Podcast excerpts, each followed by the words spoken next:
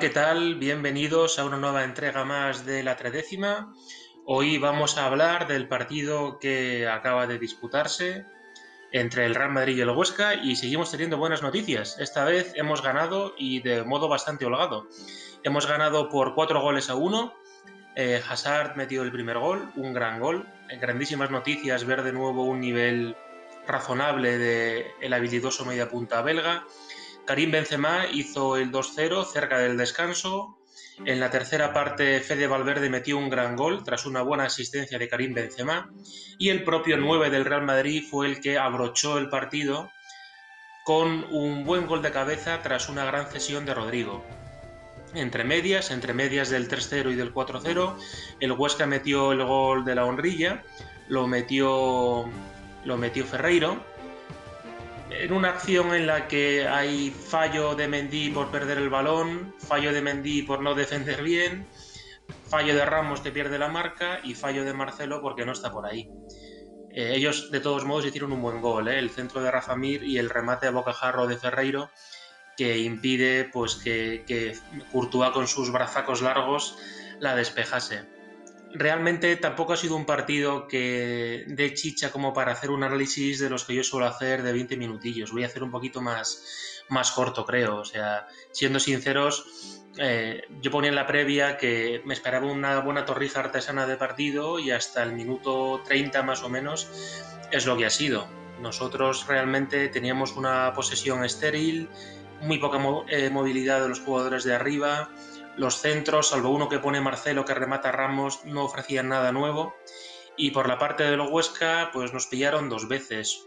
Una fue un remate sin más y la otra fue una buena jugada por banda derecha que Rafa Mir se va en velocidad de Militao y su remate con la pierna derecha pues se va fuera. Y Rampete realmente tampoco tuvieron muchas más aproximaciones en el primer tiempo. Y nosotros, como digo, 30 minutos olvidables. O sea, si realmente la tónica del partido hubiera sido la de los primeros 30 minutos, no sé si tendría material para grabar este podcast. Y es verdad que ya a partir del minuto 30 al 45, bueno, el equipo se soltó un poquito más, pero vamos, la jugada fue, una isla en medio del océano, fue una combinación entre líneas. Valverde para, para Hazard recibe sin, marca inmediata, va un jugador del Huesca muy rápido a por él, pero Hazard hace dos cosas muy buenas. Una es el control, un control de primeras que hace que la pelota esté facilitada para avanzar y para poder golpear. No sé quién dijo que un buen control era la mitad del gol, y es cierto, o un buen control hace que las jugadas eh, cobren realmente peligro. Y otra cosa que hace muy bien Hazard es culear. Hace un culeo tipo Kun Agüero, que son mis culeos preferidos, se deshace del rival y bueno, y se perfila y con un zurdazo espectacular bate al portero de, del Huesca.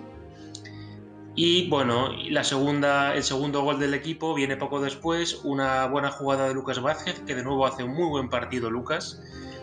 Y Karim Benzema controla con el pecho y con pierna izquierda bate a la salida de Andrés Fernández. Em, el equipo que plantea Zidane en este primer tiempo es Courtois bajo palos, línea de cuatro con Marcelo, Militao, Ramos y Lucas Vázquez, es decir, que frente al partido de Champions descansa Barán. En el centro del campo sienta a Cross y pone a Valverde, Casemiro y Modric. Y arriba repite con Asensio en banda derecha, Benzema en posición central, aunque Benzema, por supuesto, ya lo sabéis, baja muchísimo, baja tanto a línea central como también si escora para facilitar la construcción de jugadas y esta vez es Eden Hazard el que inicia el partido por banda izquierda. Y en, el segunda, en la segunda parte, bueno, pues Zidane fue paulatinamente introduciendo cambios, sobre todo a partir del 3 a 0. Entraron Isco, entró también Rodrigo y también jugó 30 minutitos Vinicius. Entonces se retiraron Modric, se retiró Asensio, etc. Bueno, Vini hizo un par de buenas acciones, eh, asistió bien, pero no, no finalizaron en gol, lamentablemente. Isco hizo un partido infame. Me da mucha pena decir esto, pero yo creo que Solari tenía razón cuando los apartó hace ya un par de años, porque no están, no tienen el tono físico mínimo para ser profesionales. Marcelo tiene tanta calidad que todavía le da para meter algún centro. Pero ya no llega tanto, digamos, a línea de fondo. Marcelo ya está para meter centros, pues desde la posición, digamos, de, interior izquierda, ¿no? E Isco, bueno, pues sale a, a caída por partido y sobre todo está muy pasado de peso. En un fútbol como el de hoy, tan, tan físico, si no tienes un mínimo de preparación física, te pasan como aviones y es lo que le ha vuelto a suceder hoy a Isco, que no tiene, no tiene nivel para... Técnico sí, pero no tiene nivel eh, físico para jugar en el, en el primer equipo, ¿no? Y bueno, y como digo, bueno, pues eh, Odegaard, por ejemplo, se ha quedado fuera de la convocatoria, tampoco ha tenido minutos Jovic, que me da a mí que, que Zidane le ha puesto la cruz. No nos dejemos de engañar con Jovic, que es un jugador que no valió en el Benfica, hizo un año muy bueno en el Eintracht de Frankfurt, pero poquito más, pero Zidane me da a mí que si no lo pone ya con un tercero, difícilmente le dará minutos. Mendy, por cierto, fue el que entró por por Lucas Vázquez, hizo de lateral derecho y ahí baja bastante las prestaciones frente al Mendy de lateral izquierdo. ¿no? Hizo alguna arrancada interesante, pero, pero a pierna cambiada la verdad que no suele finalizarlas muy bien. Del Huesca no he dicho nada. El Huesca, pese a que eh, fuera de casa planteaba un 4-4-2, ayer, bueno, ayer, hace un rato, ha jugado con un 4-5-1. Andrés Fernández ha estado en bajo palos, el lateral derecho Mafeo, centrales Pulido y Siobas. En la defensa, en la parte izquierda, ha estado Luisinho, exjugador del Depor y uno de los preferidos de mi sobrino Antonio cuando jugaba en el Depor. Línea de 5, de izquierda a derecha, Ontiveros, que realmente no ha hecho nada. Eh, Ha estado también Borja García, Pedro Mosquera y más al lado, al lado derecho Sergi Gómez. Y en punta Rafa Mir. Rafa Mir, por cierto, que tiene pinta de tipo de delantero, tipo Negredo, tipo Ricky, de los que suelen dar bastante buen rendimiento en la primera división. El Huesca hizo un par de cambios en el descanso, quitó sobre todo a, Ontiveros, eh, quitó a, a Sergi Gómez, pero en fin, tampoco es que consiguiese, digamos, cambiar radicalmente el partido. Es verdad que uno de los que entró, Ferreiro, metió el 3 a 1, pero como digo, fue el gol de la honrilla. Realmente el Huesca nunca nos puso en aprietos.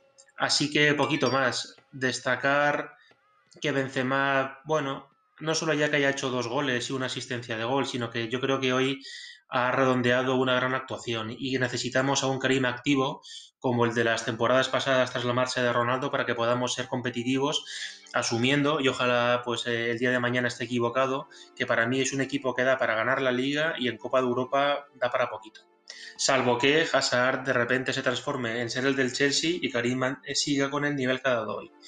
Ojalá que, lo den y ahí sí podríamos intentar pues llegar a unos cuartos, por ejemplo, pero sinceramente creo que vienen unos años un poquito de transición en Europa y, tenemos que bajar el listón de exigencias en la máxima competición.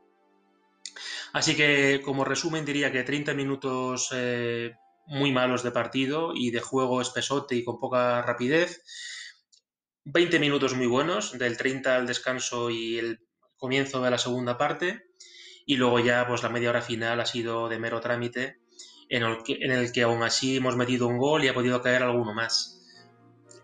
En la parte negativa, yo creo que en el, en el gol que hemos encajado, en el gol de Ferreiro, han fallado tanto Mendy como Ramos como Marcelo. Y también yo creo que me llevo como parte negativa de este partido que Isco actualmente no puede jugar en el Real Madrid y Marcelo está para jugar poquitos minutos. Tiene que ser Mendy el que, como está haciendo, sea el titular de la partida en los partidos de la máxima exigencia. Así que este es un poquito mi, resumen del partido de hoy. Eh, destacar que ahora pues estamos con 16 puntos, líderes virtuales, pendientes de lo que haga mañana la Real Sociedad y ya pues todas nuestras ilusiones y, las ganas puestas en el partido del próximo martes 3 de noviembre a las, a las 21 horas, a las 9 de la noche hora peninsular, frente al Inter de Milán. Hay que ver si llega Lukaku, que ha estado con problemas musculares los últimos días. Ojalá que no llegase, porque a mí es un delantero que, me encanta y que creo que nos podría hacer mucho peligro. Es, decir, si, si, Negredo, si Negredo nos ha causado daño, si Rafa Mir nos ha hecho daño, pues Lukaku nos puede destrozar. Así que esperemos que no, que no juegue.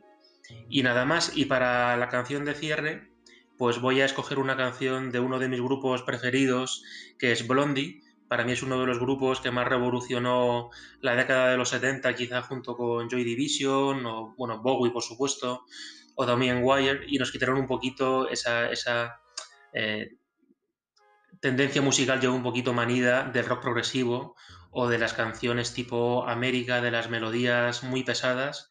Blondie nos animó un poquito en cuanto a letras, en cuanto a, en cuanto a, en cuanto a ritmos y yo creo que nos adelantó un poquito lo que iban a ser los 80, ¿no? Tienen muchísimos temazos que iré empleando poquito a poco eh, en las canciones de cierre y hoy, como digo, he elegido la canción Atomic. Así que con ella os dejo y nos escuchamos en siguientes entregas de este podcast de la tredécima. Muchísimas gracias, un fuerte abrazo y a la Madrid.